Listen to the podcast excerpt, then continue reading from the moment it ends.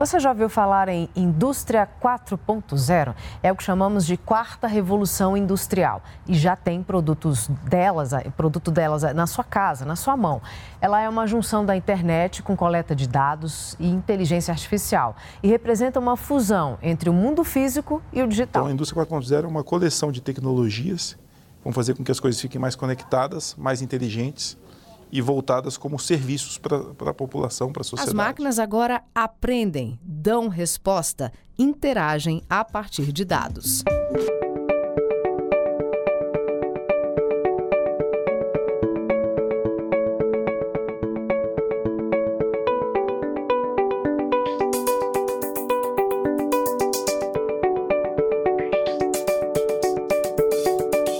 Olá, seja muito bem-vindo ao Depois da Pauta, o seu podcast semanal com análise dos principais acontecimentos sobre política, entretenimento e cultura. Eu sou o Darlan Elder. Eu sou a Rafaele Alves. E aqui é Caio Yokota. E aí, o que vem depois da pauta? Você está preparado para as tecnologias do futuro? Caso não, é melhor ir se preparando, pois esse futuro não está tão distante assim.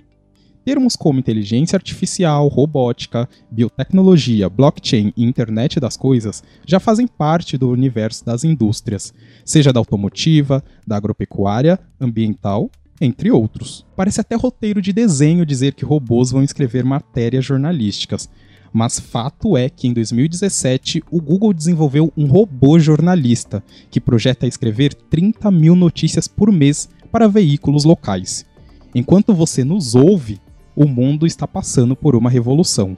Vale lembrar o que configura uma revolução industrial, uma vez que a cada dia brota uma nova tecnologia em nossas mãos. Bom, para se tornar uma revolução industrial, é necessário que ocorra uma grande mudança no processo de transformação de matéria-prima em produtos comercializáveis. Dentro dessa mudança, envolve uma série de inovações tecnológicas, impactos globais e ambientais, além de econômicos e político. Boa parte das inovações mais acessíveis ainda não configura uma revolução. Porém, ela pode fazer parte do processo e, quando consolidada, fará parte de todo momento de transição. E você, sabe quais são os impactos da quarta revolução industrial? O mercado de trabalho é o setor que irá sentir o maior impacto muitas profissões irão desaparecer para outras surgirem. Segundo o Fórum Econômico Mundial, até o ano de 2022, 75 milhões de profissões devem desaparecer por conta das tecnologias de automação.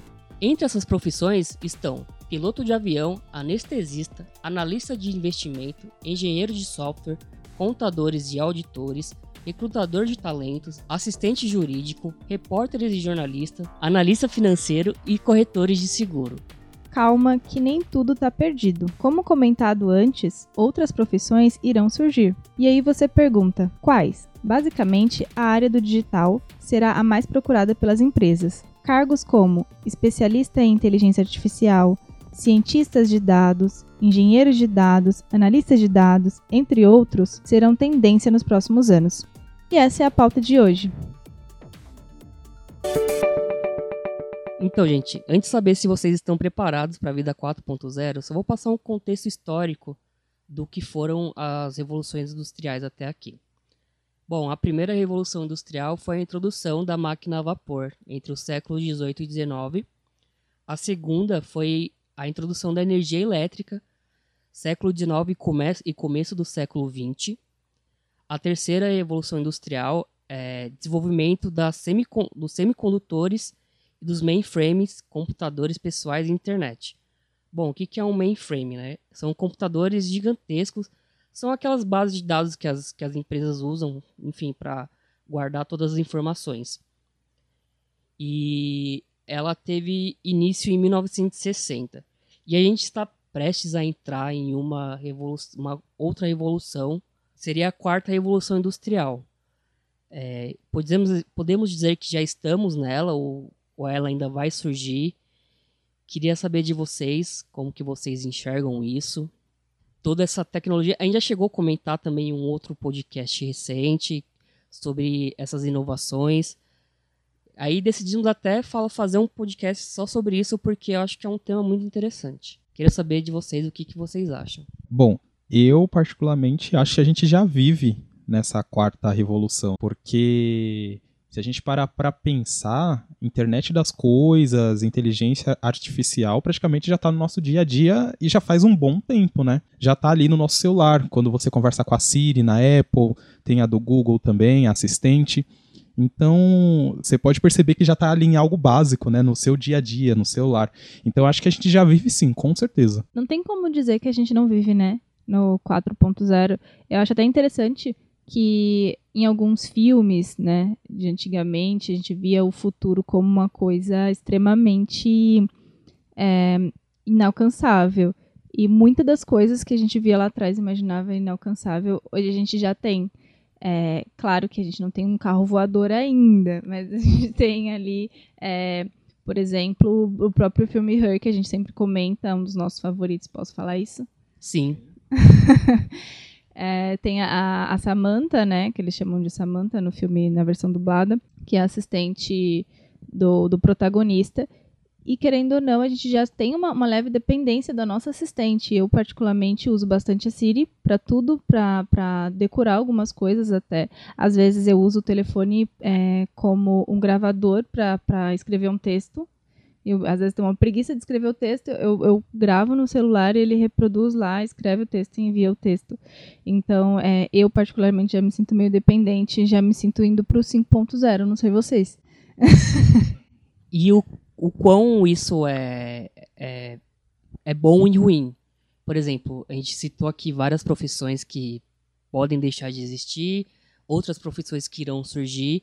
É, e falando mais específico da nossa, jornalistas, como que vocês enxergam é, o futuro? Porque a gente até destacou que a, a Google está fazendo robôs aí, já fez um protótipo que escreve várias matérias. E há um debate sobre isso. Tem muita gente que diz que isso é positivo, porque agora o jornalista vai se preocupar em ir para a rua, em fazer matérias mais extensas. E tem outros que já não, falam assim, mas é ruim o pessoal que fica na redação, é, vai tirar o emprego desse monte de gente. Então tem esses dois lados e, e eu queria ouvir de vocês como vocês estão preparados para a profissão, como que a gente pode lidar com isso, como que a gente vai lidar com isso, se daqui a pouco o depois da pauta vai virar três robozinho no nosso lugar, a gente vai ser demitido do nosso próprio podcast, será? É, é bem é, é engraçado isso, né? Mas ao mesmo tempo eu vejo que não vai ser tão assim que o robô ele vai acabar dominando a nossa profissão, porque como que um robô vai apurar? Né? Como é que um robô ele vai se comportar, por exemplo, em um momento de tragédia, como o Brumadinho? Como ele vai conversar com essas vítimas? Eu acho que assim, ele pode estar habilitado de produzir um texto, mas será que ele vai ter a sensibilidade de conversar com, com alguém que sofreu? Então, eu acho que assim vai ser muito difícil ter um robô que vá fazer todo esse trabalho que o jornalista faz hoje. Eu acho que vai ser mais assim numa questão operacional mesmo, de, sei lá, é, produzir um texto, ou talvez revisar, publicar ou compartilhar. Eu acho que é muito radical ainda falar que ele vai dominar a nossa profissão, porque acho que não, não, não dá tanto certo assim. Como que um robô ele vai sair na rua, vai fazer entrevista? Não sei. No caso, não consigo ver isso. seria mais é, essas matérias noticiosas, sabe? Aquela coisa de você dar uma notícia rápido, notícia e nota. Sim, ficaria a cargo disso. É, eu acredito nisso. Acho que sim. Acho que é um trabalho mais operacional mesmo. Eu acho que não, que não é uma coisa que a gente precisa se preocupar, porque o jornalismo é uma coisa muito interpessoal, né? É, tem, claro, a necessidade de ter, passar a, a, notícia de forma rápida, mas como o Darlan falou, precisa da apuração. Não, não interessa se é uma notícia, uma nota, se é uma notícia que é, talvez algumas pessoas não considerem tão relevantes. A gente precisa de, de, uma, de uma noção humana ali atrás. Não tem como, a menos que seja um, um robô que já está ali próximo da, da, de ser humano já é, que eu também acho que está muito distante, para tomar o trabalho de um ser humano pensante, né? A questão de, de, de reproduzir um texto, de compartilhar um texto, de mandar uma nota para o jornal, para uma rede social ou para um site, ok. Agora, tomar o espaço de um ser humano pensante não tem como. A gente precisa de uma, de uma apuração ali humana e eu acho que o, uma máquina ainda não consegue fazer isso e, e, espero que não consiga nunca, porque eu sou jornalista e eu gosto muito de, de, de saber que são pessoas que estão ali tem, é, expondo a sua humanidade para falar aquilo, né? expondo até os seus sentimentos de alguma forma. A gente tem que tentar pensar também que o jornalismo ele não é completamente imparcial e é isso que faz dele muitas vezes uh, aceitável, né? A gente quer receber uma notícia e quer saber que aquela notícia afeta a, a própria pessoa que está comunicando ela.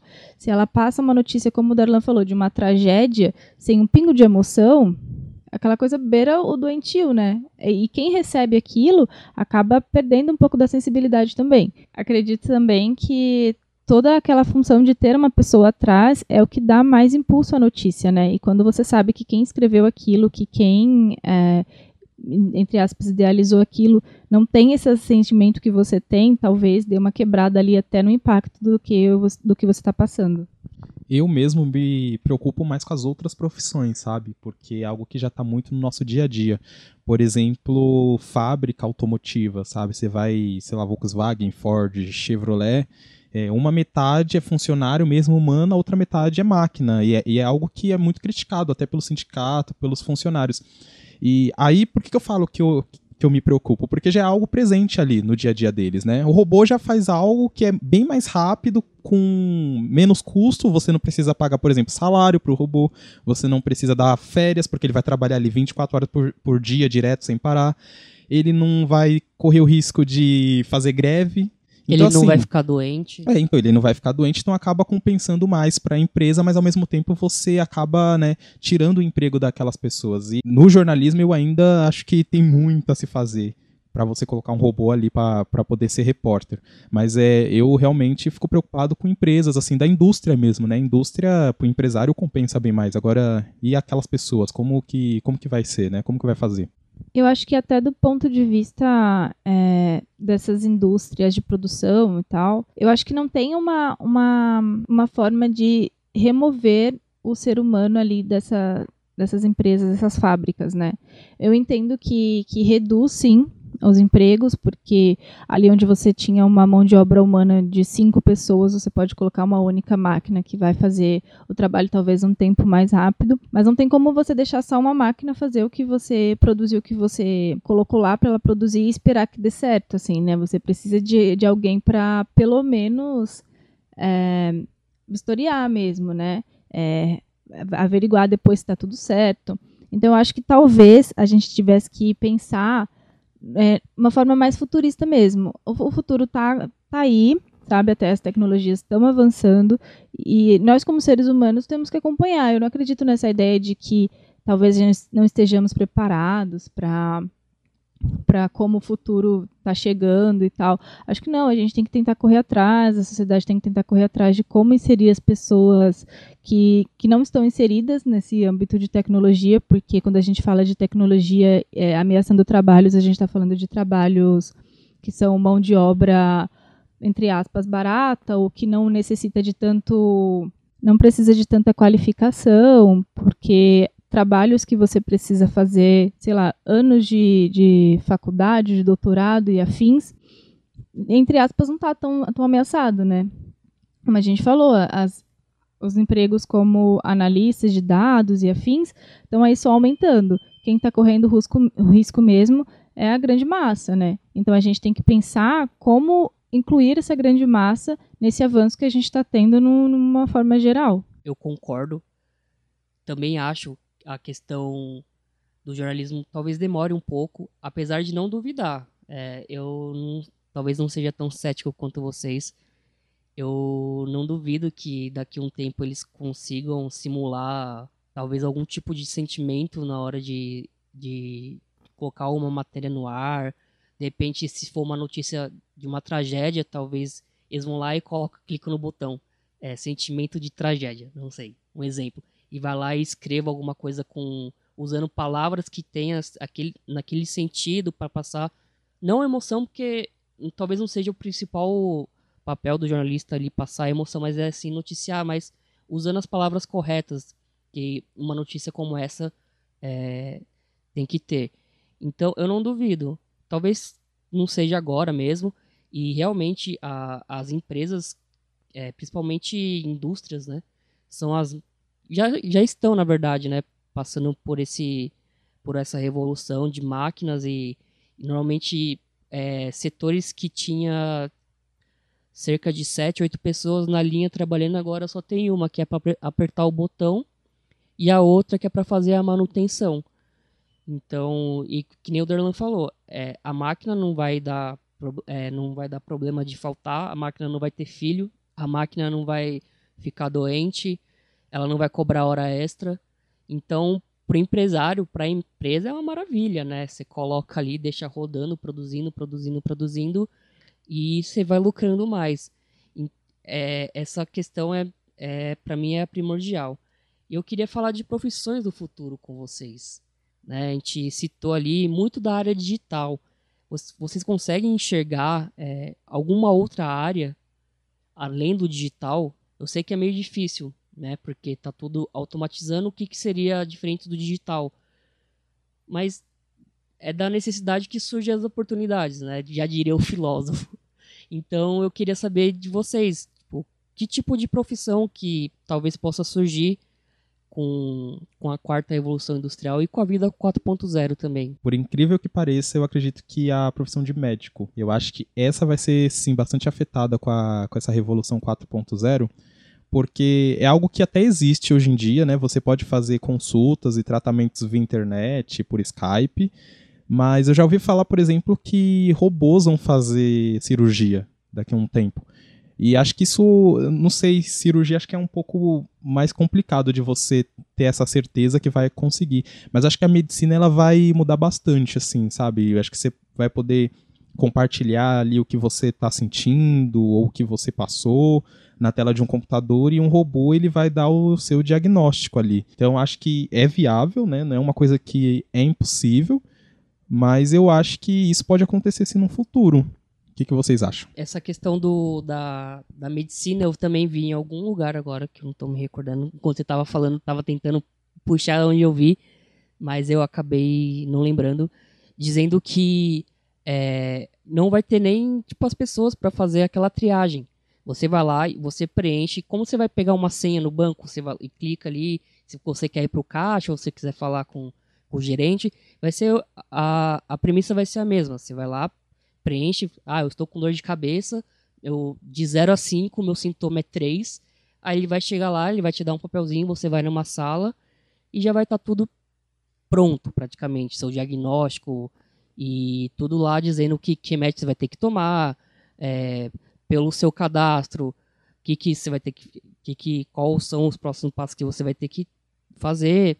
Então, isso é muito bizarro, porque a gente falou de relação humana no jornalismo, mas só que a medicina é totalmente relação humana, né? Como que você vai botar um, uma máquina ali para fazer um diagnóstico, é, né? Isso é na minha mente ainda é inconcebível, mas só que realmente já, já, já, já existe algumas coisas nesse sentido. Então, eu fiquei quando eu vi assim, eu fiquei em choque, né? Porque até então para mim, carro sem piloto já era a maior revolução que já, já é uma coisa que daqui a pouco já vai começar a ter, não aqui no Brasil, mas já na, lá fora com certeza.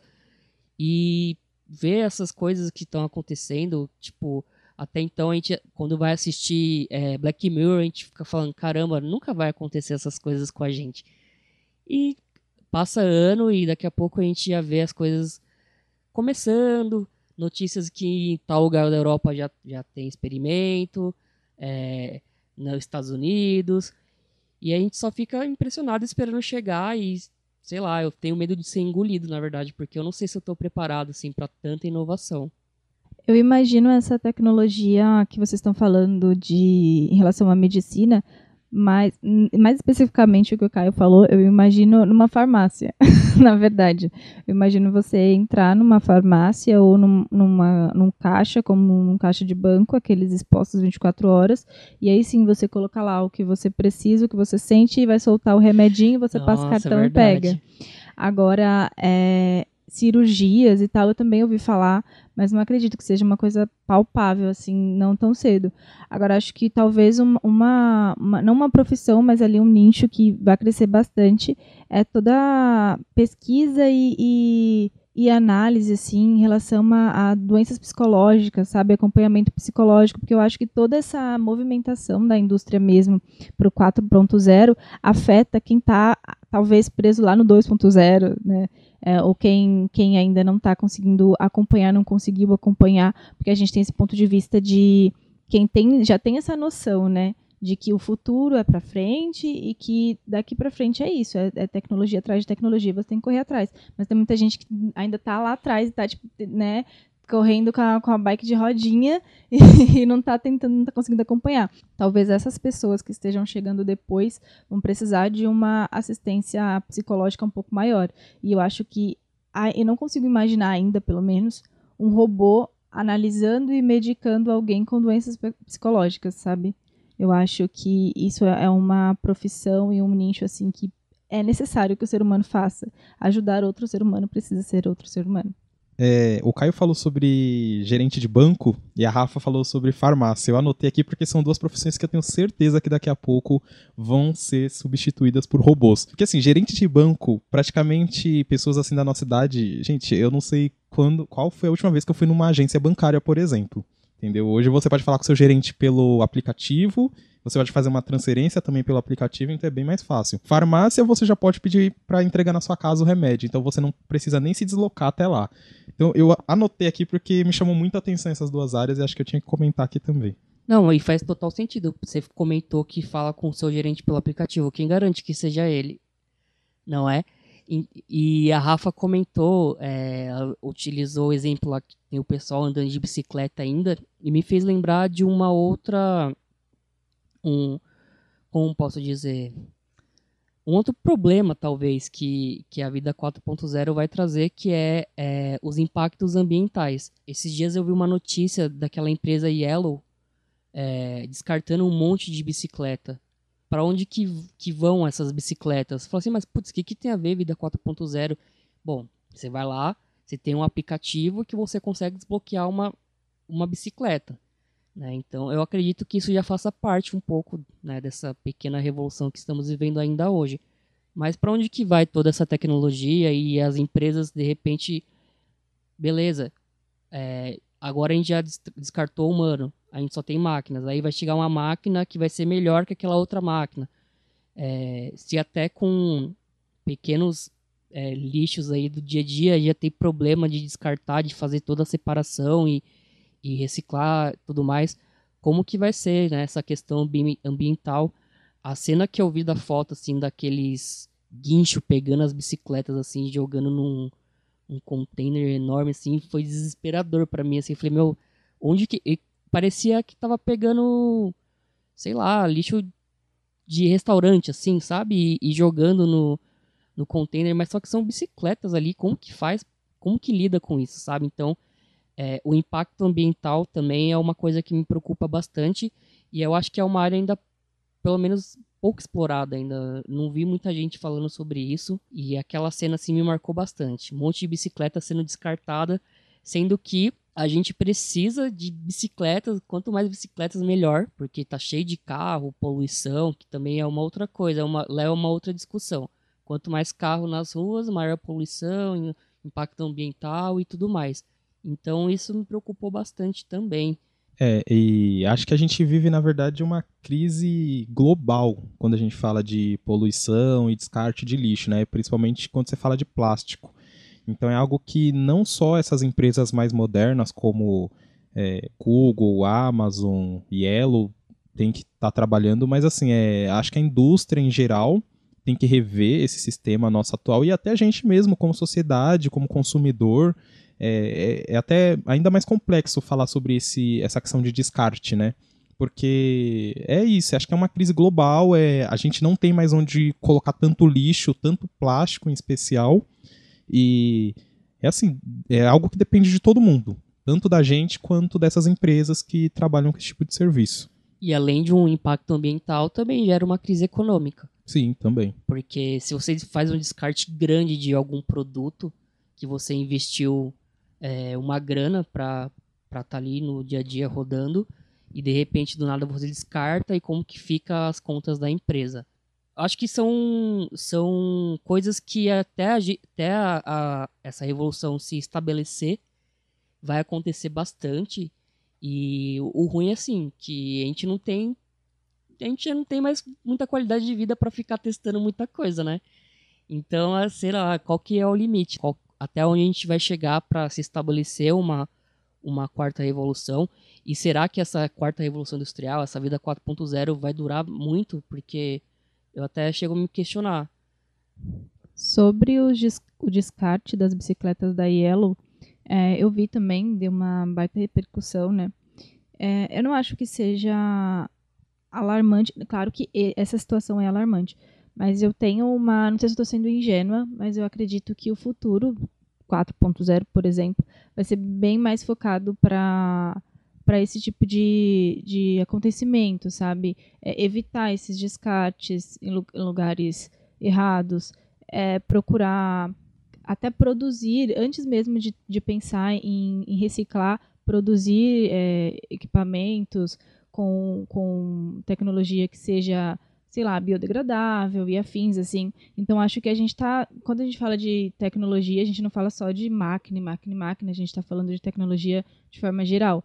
Já estão criando plástico que não é plástico de verdade, entre aspas, né? Plástico à base de casca de laranja, de é, algumas sementes. Então, acho que a gente está criando a expertise aí de, de avançar na tecnologia, não só é, nessa questão de criar robôs, mas também de, de melhorar a qualidade de vida para as, para as próximas gerações, sabe?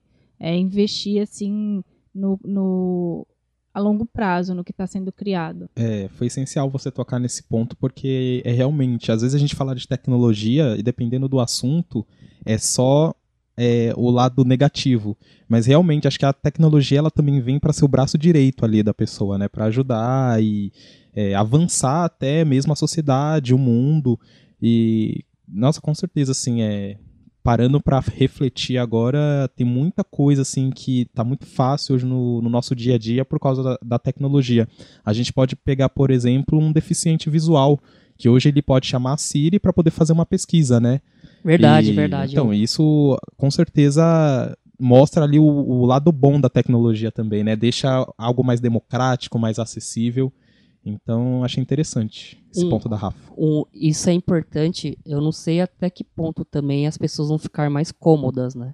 É, a comodidade, ela vai ser um, uma coisa também imprescindível, porque hoje as pessoas já não têm tantas relações. Acho que, acredito que a gente já tenha comentado isso aqui em outro podcast também.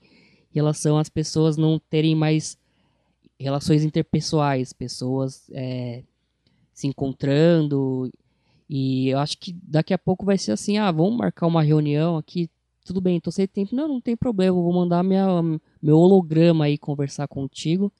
Aí você aperta o botão e a gente conversa via 3D, sei lá. Então, é, isso que você falou é importante. Tem, você falou até citou que vai ser um braço direito, acho que não vai ser só um braço direito, vai acabar sendo o corpo inteiro. Que nem você falou, tem pontos bons e e eu destaco esse ponto que talvez não seja tão positivo, porque. Mas isso também é muito pessoal, né? Tem pessoas que não gostam muito de contato, de querer sair de casa, de, enfim, ter contato com as pessoas. Eu já sou uma pessoa que prefiro muito mais contato pessoal do que ficar conversando por internet. Eu às vezes não sei conversar por internet, quando não tenho às vezes tanta intimidade com as pessoas, e você ali pessoalmente você consegue ver a reação da pessoa, você consegue ver o tom de voz dela, ela não precisa pensar para te responder. Né? Você fica lá vendo a pessoa online e de repente não tá mais online, online, depois não tá mais online e fala, caramba, o que, que ela vai falar para mim? E ela só manda, é, pois é. Fala, caramba, poxa, queria conversar com essa pessoa. Então essa relação interpessoal também me preocupa bastante, porque com certeza, é, se hoje a gente já tem esses aplicativos de comunicação para se comunicar, é, daqui para frente acho que vai cada vez mais acontecer de a gente não ter contato com as pessoas. Eu acho que é meio difícil analisar, porque talvez para você, Caio, seja uma questão de comodidade falar com alguém por, pelo telefone, mas para outras pessoas ali pelo celular, né? Mas para outras pessoas talvez seja a única forma, sabe? Já tem é, partes do, do mundo que não tinham esse contato e agora eles conseguem mandar talvez um WhatsApp e tal. E futuramente talvez eles consigam é, fazer muito mais do que isso para se comunicar com parentes e pessoas que estão muito distantes. Mas eu entendo que é, é natural do ser humano a gente se acomodar sabe? Mas eu também tenho um pouco de fé que todo esse avanço tecnológico vai fazer com que a gente ganhe tempo. O tempo que a gente gasta, talvez, indo para o trabalho, já temos profissões aí é, que a gente usa o home office, que querendo ou não, você ganha muito tempo. Porque em São Paulo, por exemplo, tudo está pelo menos duas horas de distância. Se você está no home office, você acordou, trabalhou, terminou o trabalho, você terminou o trabalho seis horas, cara, seis e um você pode fazer o que você quiser. Agora, se você vai para sua empresa, se desloca até a sua empresa, são ali duas horas que você perde, porque você vai chegar em casa oito, sabe? Então, aquelas duas horas você perdeu. Então, eu imagino que talvez toda essa tecnologia, ela não vai ser só tão ruim de afastar todo mundo, sabe? Eu acho que talvez uma parte ali, ela vá é, acabar é, compensando. Você ganha esse tempo dessa por causa dessa tecnologia que você pode usar com seus amigos, com as pessoas perto de você, e você pode não usar também. Sim, eu, nesse, eu concordo em partes. Eu, eu vou sair como pessimista desse episódio e tá tudo bem, eu já aceitei isso de coração aberto, não tem o menor problema. Eu, a questão que eu me referi é, sim, tem, por exemplo, é, eu já morei um tempo no Japão e a internet, e não tinha WhatsApp na época, ou se tinha, estava no começo, a comunicação era um pouco mais complicada, você tinha que entrar por MSN, conversar, tudo mais. Eu nem digo muito nesse sentido, mas eu digo, por exemplo, a gente. Pô, vamos sair, vamos marcar alguma coisa aqui, vamos conversar sobre o depois da pauta. Ah, tá o meu holograma aí, ó. Fala com ele aí, que agora eu tô, tô ocupado. E uma outra questão também, eu, eu vou estar tá muito pessimista, tá, gente? Desculpa. Mas é, essa questão do home office, até que ponto é conforto, até que ponto é que a empresa quer que você produza mais, sabe? Você tá na sua casa, então você vai produzir mais. Igual aquelas empresas que colocam ping-pong, que coloca almofada e sala de descompreensão, que é tudo bonitinho, não sei o quê. Não, eles não estão fazendo isso porque eles gostam de você, eles estão fazendo isso para você ficar mais tempo dentro da empresa e você render mais para eles. Pelo menos essa é a minha visão. Eu concordo em partes, eu ainda acho que essa, essa relação vai ficar muito é, estremecida das pessoas não estarem mais juntas e as pessoas não trocarem mais ideias, que eu acho que é isso que está faltando muito e cada vez vai ter menos, eu acho, infelizmente. Agora eu queria compartilhar com vocês, já que a gente está falando sobre inovações tecnológicas e tudo mais, eu quero voltar mais ou menos ali onde a gente está falando sobre indústria, sobre mercado de trabalho. Em fevereiro, a Amazon lançou um supermercado que não tem caixa, não tem contato humano ali, não tem alguém te atendendo nada. Funciona mais ou menos assim. Olha lá, tiraram até a pessoa que vai me dar boa tarde do mercado, gente. Tô, tô falando, ó, não quero mais viver nisso. Tá ó, segundo o portal Propmark, o cliente ele compra por um aplicativo lá no celular Aí sensores e câmeras registram o produto escolhido, então você vai lá, compra o seu, o seu chocolate, tira a foto e registra lá na maquinazinha, no celular.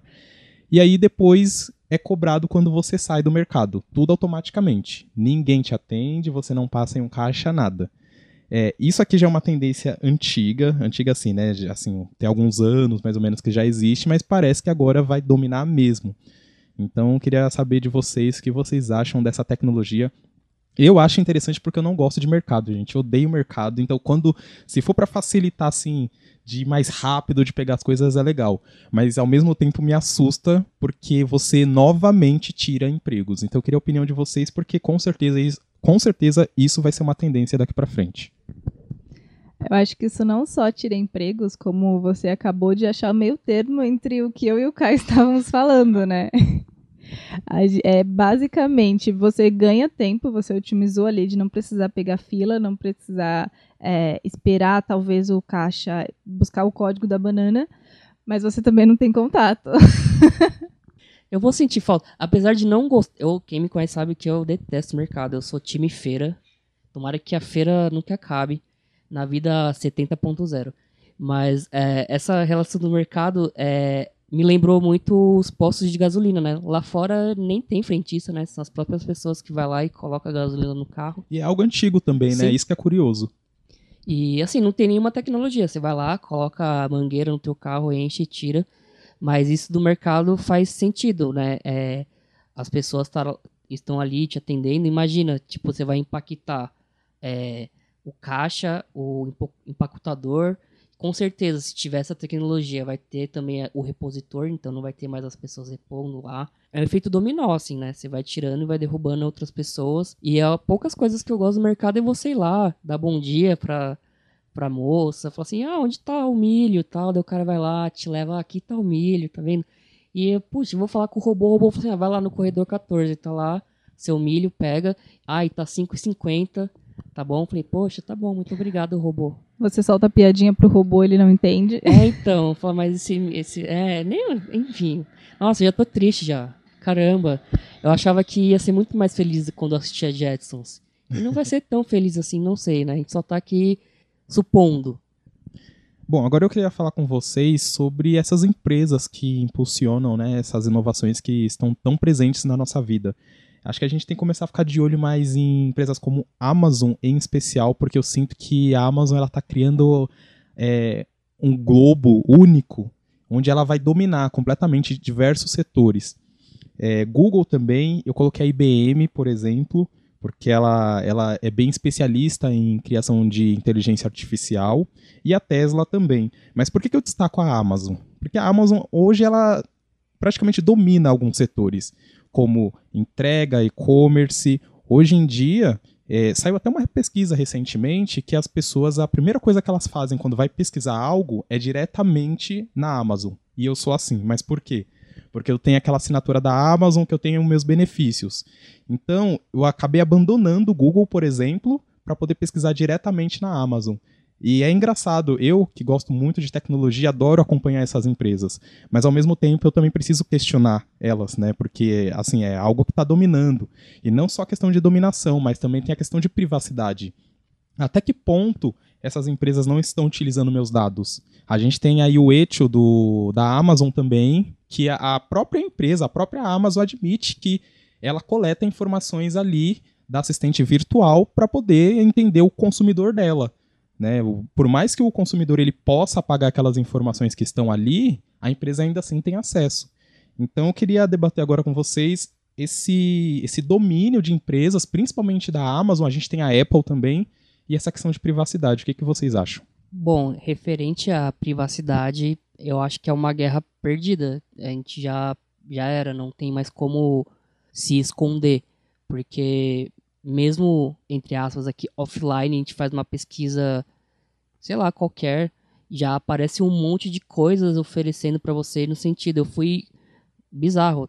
Tá tendo aquele, aquele negócio no Twitter de você colocar os quatro jogos que marcaram a sua infância. E eu coloquei lá do que um dos jogos era o Sonic 2 Mega Drive. Quando eu entro, entro no YouTube, tá tendo propaganda, tipo, do, do jogo do Sonic, assim.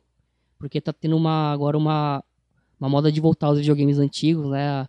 Tem aquele Super Nintendo versão mini.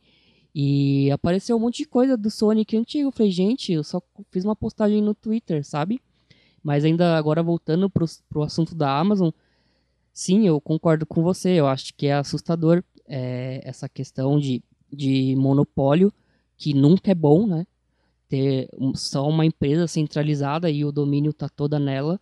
Agora, uma outra questão também é a questão econômica, porque a gente sabe que os bancos, não só aqui no Brasil, mas no mundo, tipo, ditam muita coisa. Como será que vai ficar essa relação? Até chegou uma época do Bitcoin é, ser aquela moeda virtual e não, parece que não foi muito para frente, né? Tipo, não teve tanta aceitação assim de começo e não teve tanta confiança, acho que da- das pessoas, da população, ficou de lado. Mas até que ponto também isso vai começar a, a ter mais tamanho, ter mais valor e, e começar a ter mais sentido. De repente, se uma empresa dessa, uma Amazon, pega assim, beleza, é, a gente está vendo que a gente está dominando aqui o mercado em, em vários setores e agora só vai poder comprar com a nossa moeda, imagina como que vai ser o impacto disso. Então, e pelo por tudo que você citou, isso faz muito sentido. E, tipo, eu não duvido que isso aconteça também, né? Agora, já a questão da privacidade, eu já meio que já aceitei, assim, porque não tem como, ou você tá nessa vida, ou você vai morar no meio do mato mesmo, ali, na praia, distante de tudo. Ainda assim, vão te achar e vão te oferecer coisas que você não precisa, mas você vai acabar comprando e e facilitando a sua vida ali no meio do nada. Ah, sobre privacidade, é que nem o Caio falou, eu acho que realmente não tem para onde fugir muito, né? É porque tem uma visão também do que é invasão de privacidade ou não. Por exemplo, uh, se uma, um aplicativo te filma, sei lá, o que ele faz com essa imagem é mais considerado invasão de privacidade do que o fato dele realmente gravar você. Claro que um aplicativo não tem permissão para gravar você. não dá para você ter um, um, um, Pokémon Go lá e ele filmar a sua casa. É bom deixar claro, Sim, né? Bem claro. É bom isso. deixar claro. Mas tem até uma indicação de série da, da Netflix, é, que é Onisciente, que é uma série nacional, saiu recentemente. Não sei se recentemente quando sair esse podcast, mas saiu no começo de, de 2020. Ele fala justamente sobre isso, sobre privacidade. A, a sociedade da série não usa câmeras de vigilância e não usa pessoas em várias é, situações que a gente usa hoje, porque eles têm mini drones que acompanham a vida de cada cidadão. E se você comete alguma infração, esse, esse drone sinaliza e aí a polícia vai apenas te prender. Então ninguém comete crimes porque não tem como passar impune de nada. Só que assim, a garantia que eles dão é que ninguém nunca vai ver é o que, o que esse drone grava. Mas assim, é, isso é invasão de privacidade, ele está te mantendo seguro, sabe? É, você está colocando ali é, em risco a sua, entre aspas, privacidade em prol da sua segurança. E eu acho que essa vai ser a tecla que, que é, todas essas empresas aí, a Amazon, o Google já bate, né? Talvez as próximas também, de manter a nossa segurança, sacrificando, entre aspas, a nossa privacidade. A Amazon não tem nem o que falar, né? Porque o Jeff já é o cara mais rico, não é à toa. eu confesso que é, eu também, quando preciso comprar alguma coisa, já vou direto na Amazon. O Google ainda, ainda vence para mim, mas eu também sou uma réis mortal aqui, né? Quem Poxa, eu usava o Word até um dia atrás. é, o Caio usava o Word, gente. Incrível isso. Quero, quero falar isso pra vocês. Ah, aliás, o Google Drive tava dando pau esses tempos aí, né? E eu sempre Word, tamo junto. Eu nem tenho o pacote Office no meu computador, só pra avisar eu isso pra vocês. Que tristeza. A Rafa falou sobre a série Onisciente e novamente a gente volta naquela conversa de monopólio e poder. Porque a série também mostra que a, a própria empresa onisciente é uma empresa gigantesca, líder em segurança, uma das maiores empresas ali daquele país fictício. Então é. Inquebrável. É, então, inquebrável, infalível, principalmente.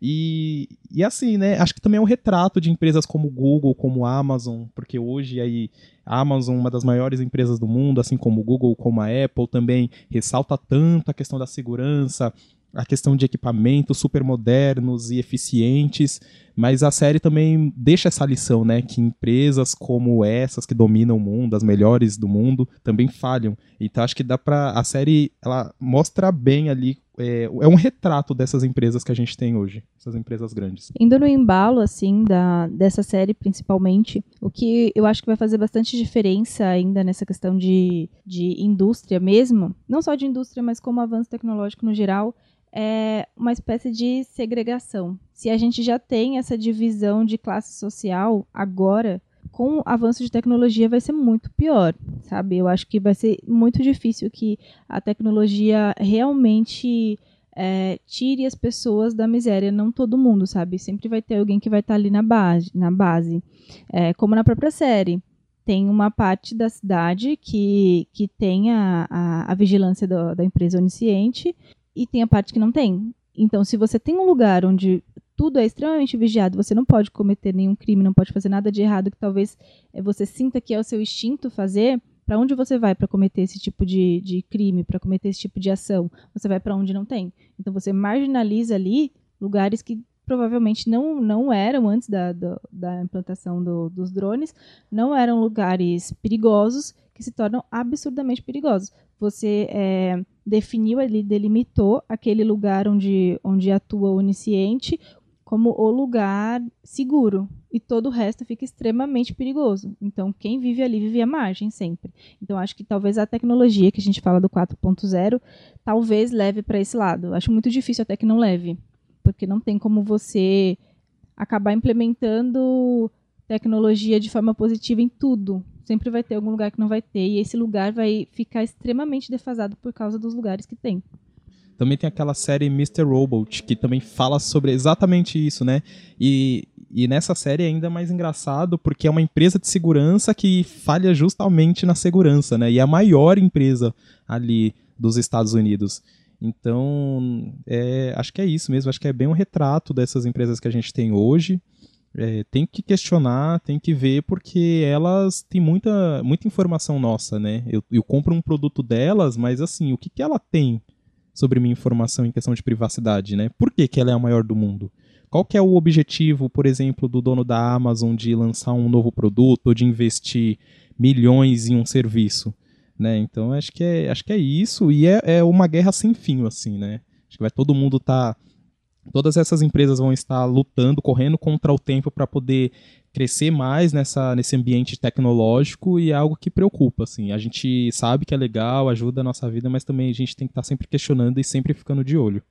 Quando a gente para para refletir de fato, né, é, é muito bizarro. A gente vê que a gente entregou a nossa vida para tecnologia, para a comodidade e, e sim, questionar é sempre válido. O problema é como, né? Porque a gente já não, não tem mais aparato assim para chegar de fato e, e, questionar algo, sendo que você está lá também fazendo parte de tudo aquilo que está rodando e, e, consumindo os produtos. O, o meu celular sabe mais de mim do que minha própria mãe, por exemplo. Isso é bizarro. Então, imagina é? se sua mãe pegar o seu celular. Então. É perigoso. Perigoso. É, e essas senhas aqui não dá pra nada, porque, poxa, você pode muito bem aí. As séries ensinam muito bem como faz para você pegar a digital de uma outra pessoa e inserir em qualquer seu aparelho celular aí e, e conseguir invadir o mundo da pessoa. Então, é, a gente está depositando a nossa vida e, e os nossos segredos é, nas mãos de pessoas que a gente nem sabe. Isso é um pouco assustador. Bom, muito legal o nosso debate hoje. Acho que é um, um assunto que vai longe também, né? Acho que a gente passaria o dia todo comentando sobre inovações, tecnologia. O Caio não acredita que a gente já vive nesse mundo, mas eu acredito que sim, há muito tempo. Vou ainda citar outro exemplo. Quando você pesquisa no Google, tem inteligência artificial ali atuando. Então, há quanto tempo a gente não usou o Google, por exemplo? Então, acredito que a gente já vive sim. Eu vou fazer o policial bom aqui, vou ser otimista e vou é, esperar que realmente toda essa tecnologia leve para um lugar melhor, que não role essa separação de, de é, social mesmo, sabe? De quem tem dinheiro, quem não tem. Eu acho que vai, mas eu gosto de torcer para não acontecer. Então hoje eu vou ser a, a, otimista e vou falar que não, que vai dar tudo certo. Futuro vai, vai chegar e aí vai ter outro e vai ter o 67.0 e não vai parar de melhorar. Jesus, eu, eu nem quero estar vivo para Capaz que você vai estar, Caio, porque não. a velocidade com que o, com que a, o novo acontece mas é se bem rápido. que a expectativa de vida está aumentando, né? Não a, a, ponto da gente chegar ao 67.0. Mas eu tava até com a ideia de congelar meu corpo, agora eu não quero mais. Então, daqui a pouco a gente tá no, no Mr. Nobody. Já viu esse filme? Mr. Nobody? Que as pessoas não morrem? Não. Pois é. Pode rolar, gente. Eu espero que não, porque eu quero bem descansar. Mas pode rolar. Tô brincando. A gente vai ficando por aqui, mas antes eu vou pedir para vocês irem lá no nosso Instagram, arroba depois da pauta. A gente vai postar um, um, uma perguntinha para vocês lá, para vocês interagirem com a gente, comentar sobre o podcast de hoje, principalmente dar a opinião de vocês, falar se vocês acreditam que o futuro vai ser bom, vai ser ruim, como que se a gente já está inserido no 4.0, se a gente já está, sei lá, no 6.0 e a gente aqui é velho e não sabe. Queremos a opinião de vocês lá. É, vocês são sempre bem-vindos nas nossas redes. Não vamos esquecer que também estamos no YouTube com depois da pauta e no Twitter. Então, qualquer rede que vocês quiserem encontrar, coloca depois da pauta lá. É, e se a gente não tiver uma conta, vai lá no nosso Instagram, vai lá no nosso direct e coloca. Gente, faz uma conta, sei lá onde que depois da pauta tá perdendo. Pode falar que a gente faz. Bom, quero aproveitar aqui também e fazer um convite para você. Se quiser conversar com a gente, quiser mandar um e-mail, é só escrever para contato depois da pauta@gmail.com, tudo junto, tá? Contato depois da pauta@gmail.com. E então a gente vai encerrando agora. Este episódio teve pesquisa de Caio Cota, produção de Rafael Alves e edição de Darlan Elder. Como a Rafa disse, não deixe de seguir o Depois da Pauta lá nas redes sociais, no Twitter e no Instagram, com arroba Depois da Pauta, e também no YouTube. É só procurar por Depois da Pauta. Lembrando que nosso podcast está disponível nas principais plataformas de streaming. Até o próximo episódio, então. É. Tchau, tchau. Até, galera.